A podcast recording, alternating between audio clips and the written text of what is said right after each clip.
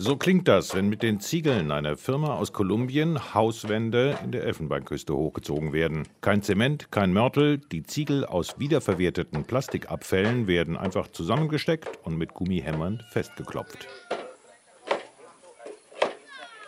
So sind in kürzester Zeit neun Klassenzimmer in der Elfenbeinküste entstanden. Sophie Chavanel vom Kinderhilfswerk UNICEF hofft, dass es sehr schnell noch viel mehr werden. Im kommenden Jahr wollen wir 500 Klassenzimmer bauen, sagt die UNICEF-Mitarbeiterin in der Elfenbeinküste. Aus feuerfesten und offenbar auch gut isolierenden Plastikziegeln. Man kann damit einfach schneller bauen. Bis ein herkömmliches Klassenzimmer in der Elfenbeinküste fertig ist, vergehen im Durchschnitt neun Monate. Mit Plastikziegeln geht das in wenigen Wochen.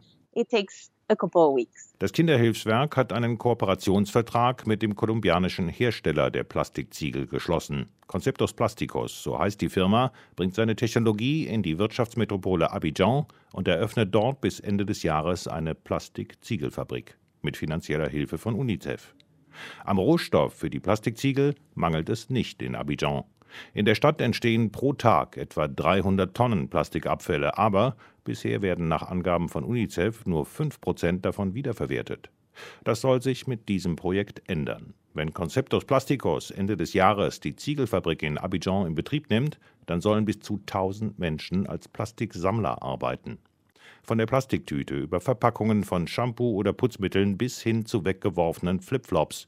Mit Ausnahme von PVC kann die kolumbianische Firma angeblich alle Plastiksorten verwenden. Und was ist mit eventuellen Emissionen bei der Produktion? Sophie Chavanel von UNICEF sagt, da sei vorgesorgt worden. As far as Say, uh, Was Emissionen anbetrifft, das gehörte zu den Kriterien, die wir für unsere Zusammenarbeit mit der Firma Conceptus Plasticos aufgestellt haben. Soll heißen, für Emissionen bei der Produktion der Plastikziegel sind Grenzwerte festgelegt worden. Die Firma muss Umweltstandards einhalten.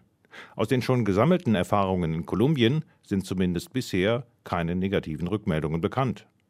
Das Projekt in der Elfenbeinküste soll also gleich drei Ziele erfüllen. Erstens eine sinnvolle Verwertung von Plastikabfällen. Zweitens die Produktion eines stabilen, extrem haltbaren und preiswerten Baustoffs für die Schulen.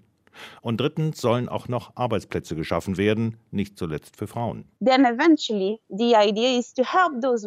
Letztlich sollen die Frauen motiviert werden, Kooperativen zu gründen, um den Plastikmüll aus den Stadtvierteln oder aus dem Meer direkt zur Fabrik zu bringen. Wenn das alles tatsächlich wie geplant funktioniert, dann werden die Hammerschläger auf den Schulbaustellen für Klassenzimmer aus Plastikziegeln bald an vielen Orten in der Elfenbeinküste zu hören sein.